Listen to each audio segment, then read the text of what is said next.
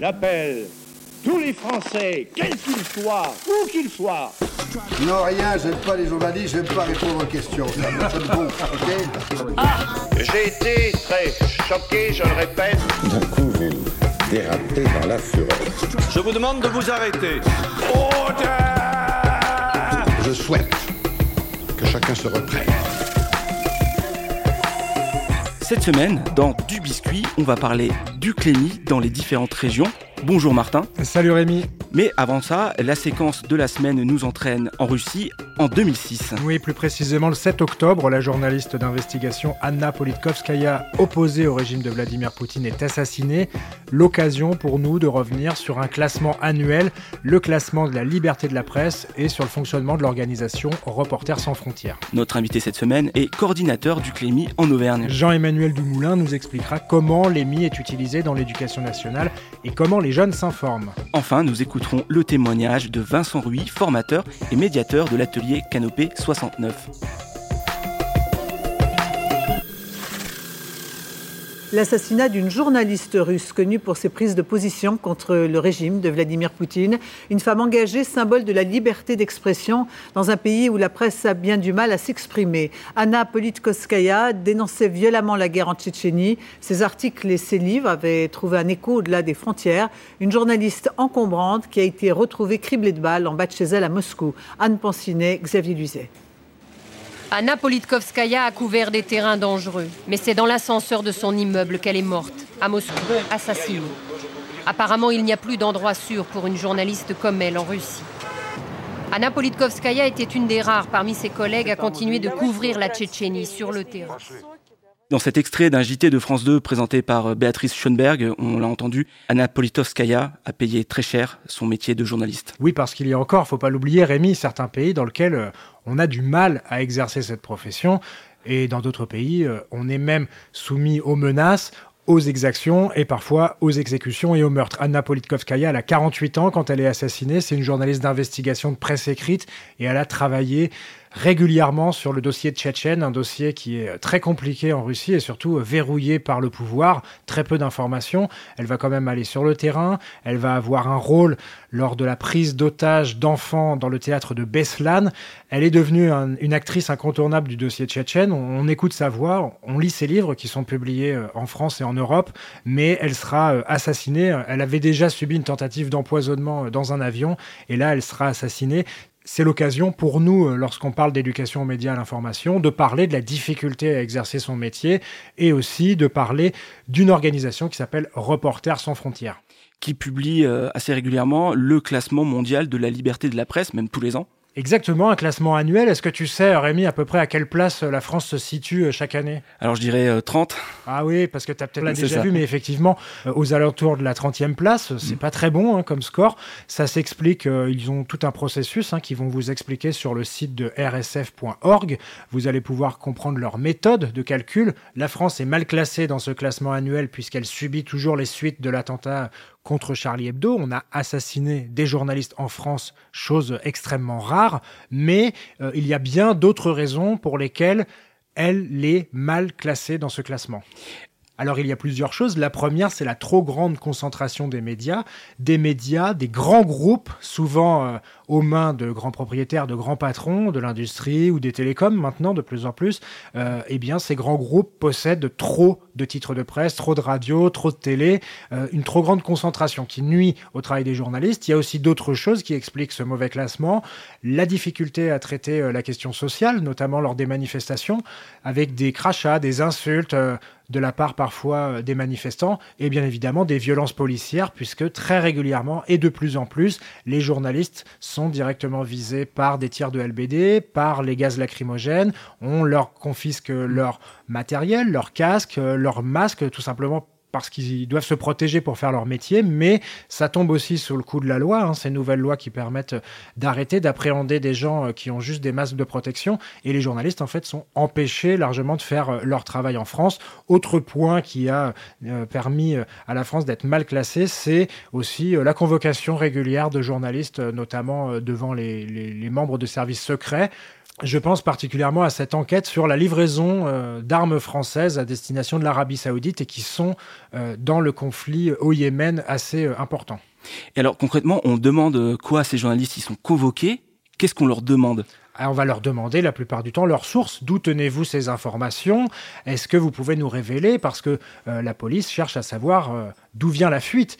La plupart du temps, les sources, elles sont déjà en interne à la police. Dans tous ces dossiers très compliqués, hein. il faut passer beaucoup, beaucoup de temps d'enquête pour un journaliste pour pouvoir voir aboutir ce travail. Mais lorsqu'on parle de livraison d'armes, eh bien, la plupart du temps, ce sont quasiment des lanceurs d'alerte qui viennent voir le journaliste, qui le contactent par des moyens cryptés la plupart du temps, ou anonymes, pour dire je peux vous donner les preuves, mais bien évidemment, euh, la contrepartie, c'est que le journaliste doit garder ses sources secrètes. Ça, c'est un pilier de notre profession.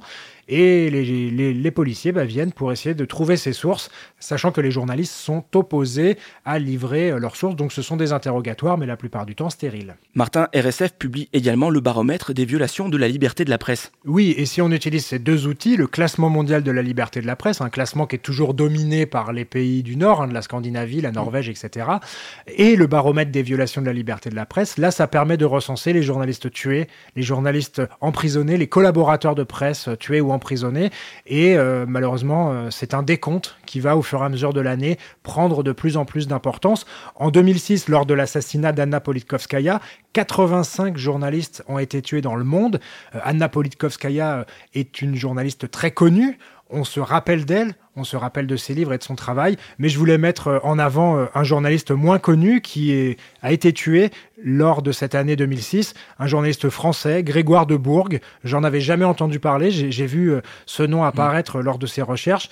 Il a été tué à 24 ans au Kazakhstan, là où il travaillait depuis plusieurs mois pour du public reportage. Il y a des personnes qui ont été arrêtées, qui été condamnées, mais on ne sait toujours pas très bien la vérité, si il a été tué à cause de son métier ou s'il a été tué euh, tout simplement euh, pour un crime crapuleux. On lui a volé plusieurs milliers d'euros et son ordinateur. C'est pas très clair comment ça s'est passé, mais c'était surtout, euh, et RSF est là aussi pour ça, pour rendre hommage à ces journalistes, qu'ils soient des stars dans leur pays ou à l'étranger, ou qu'ils soient des jeunes qui débutent comme Grégoire de Bourg.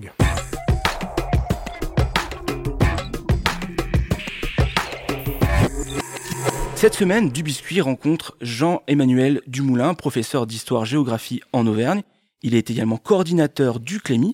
Est-ce que tu peux nous rappeler Qu'est-ce que le Clémy? C'est le centre de l'éducation aux médias et à l'information de l'éducation nationale. À côté de Canopée, c'est le Clémy qui va s'occuper d'organiser dans les académies en région les différentes activités liées à l'éducation aux médias et à l'information. Et pour commencer cet entretien, Jean-Emmanuel Dumoulin nous parle de son rôle dans l'académie.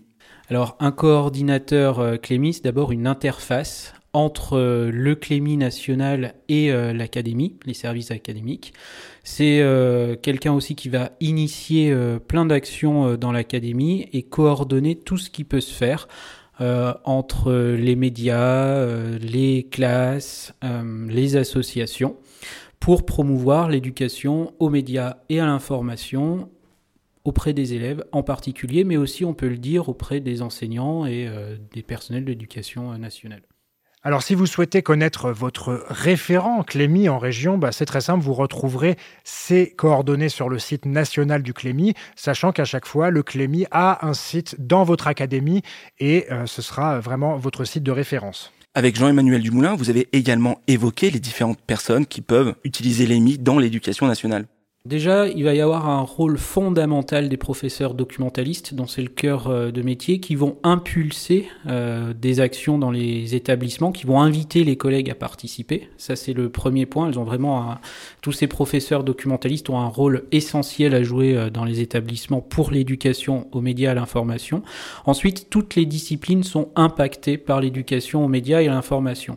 Déjà, du point de vue des programmes, c'est-à-dire que si on prend les programmes des du collège dans le bulletin officiel on a une partie qui est entièrement consacrée à l'UMI. Et les premières lignes rappellent que tous les enseignements doivent concourir à l'éducation, aux médias et à l'information. Euh, de l'EPS aux lettres, en passant euh, par l'histoire, les arts plastiques, la musique. Tous sont concernés. C'est la première chose. Pourquoi tous sont concernés Pour deux raisons. Parce que la société de l'information et de la communication va impacter ces disciplines, déjà dans la façon euh, de les enseigner aujourd'hui avec le développement du numérique, mais aussi parce que cette société de l'information et de la communication va changer le regard sur ces disciplines, les représentations qu'on peut avoir sur leur contenu, sur euh, leur méthode, sur leur sens même. En particulier, c'est particulièrement vrai dans le domaine scientifique. Deuxième chose, parce que toutes les disciplines concourent au développement de l'esprit critique chez les élèves. Du coup, ce que les profs enseignent dans leur discipline, dans leur spécialité, va va pouvoir, et c'est l'enjeu en fait, être réinvesti par les élèves, en tout cas c'est l'idéal à atteindre, euh, réinvesti par les élèves pour comprendre ce monde des médias. Voilà. Comprendre le monde des médias, pratiquer, développer l'esprit critique, l'EMI peut donc être utilisé par tous. C'est ce qu'on nomme un enseignement transversal, mais ce n'est pas une discipline à part entière, ce qui peut poser euh, quelques petits problèmes aux enseignants. Je crois qu'il faut partir des programmes. En fait, la difficulté pour les enseignants, c'est euh, de se dire ah bah tiens, il y a encore un truc qui nous tombe dessus en plus de l'éducation au développement durable, en plus de l'histoire des arts, en plus de l'éducation à la santé, il y a en plus le MI. Non, en fait, le MI, pour arriver à... Enfin, il faut, c'est facile de dire il faut, mais euh, dans nos programmes, dans la façon de travailler nos disciplines, c'est assez simple de l'intégrer très souvent. Alors, je pense à l'histoire, bien sûr, hein, tous les documents qu'on étudie, euh, dans, on va utiliser des, des sources, des, des, journaux, on va utiliser des films, etc. En EMC, on peut utiliser les réseaux sociaux aussi comme, comme euh, base de travail. En lettres, ils ont toute une partie du programme qui est consacrée au monde de la presse. En mathématiques, ça peut paraître plus compliqué, mais en réalité, toutes les questions autour des algorithmes, et eh ben là, on va faire de la véritable éducation média. De même, comment sont traitées les statistiques dans, euh, dans les médias, etc. Donc tout, tout est impacté sur la musique. On pourrait dire aujourd'hui comment consomme-t-on de la musique? Ça a complètement évolué. Aujourd'hui, vous n'avez plus euh, un élève qui va acheter euh, euh, tous les mois un album, etc. Ça va être des podcasts, ça va être sur YouTube, etc. Voilà, toutes ces questions, les questions de droit aussi, droit à l'image, droit, droit d'auteur. Bref, tout le monde, tout le monde est concerné. Il y a un champ énorme à enseigner aux élèves. On l'a bien compris avec Jean-Emmanuel Dumoulin, tous les enseignants peuvent utiliser l'éducation aux médias et à l'information dans leur discipline, en faire cet euh, enseignement transversal. On n'a pas beaucoup parlé des valeurs républicaines de l'école. Effectivement, euh, beaucoup de demandes autour de l'éducation aux médias et à l'information veulent parler de ces valeurs républicaines. Vous savez, hein, la Marseillaise, le drapeau français, euh, la, la devise liberté, égalité, fraternité on a parfois quelques difficultés, nous journalistes intervenants, à vraiment s'intégrer dans ce genre de demande parce que euh, ça devient trop précis et c'est peut-être vraiment institutionnel. En tout cas, Jean-Emmanuel Dumoulin, pour terminer, nous parle des motivations des enseignants pour l'éducation aux médias et à l'information. Les enseignants euh, considèrent que l'éducation aux médias et à l'information est particulièrement importante. L'année dernière, on a pu faire une enquête auprès euh, de ces derniers. Et pour eux, la première chose qui revient, ce qui est essentiel pour eux, c'est de former les élèves à l'esprit critique. Euh, c'est vraiment la première chose qui est ressortie de, cette enquête de terrain.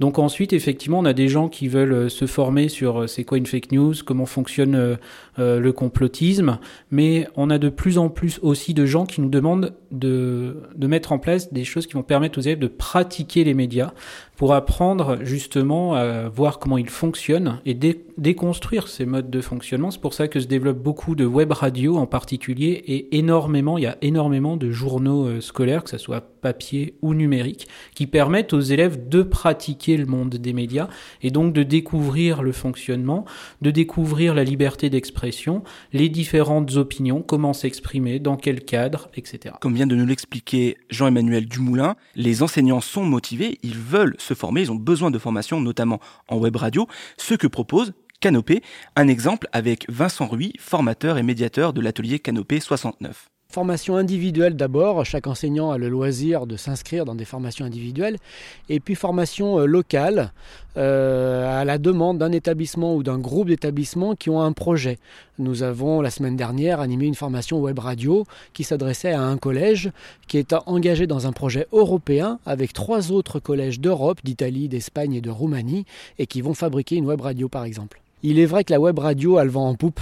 Euh, c'est assez pratique euh, de produire de la web radio et ça nécessite beaucoup d'attention et de concentration de la part des auditeurs. Donc il faut être concis et efficace. C'est un très bon exercice.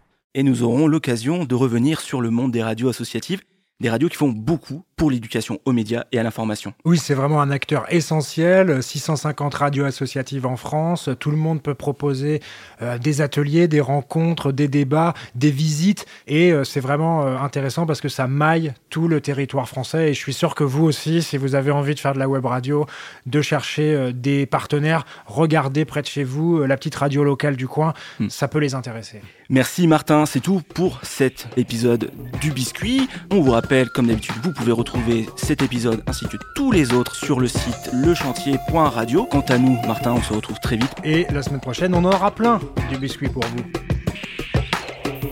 Vous pouvez retrouver du biscuit sur le site lechantier.radio et sur Instagram. N'hésitez pas à liker, partager et à nous attribuer plein d'étoiles sur Apple Podcast.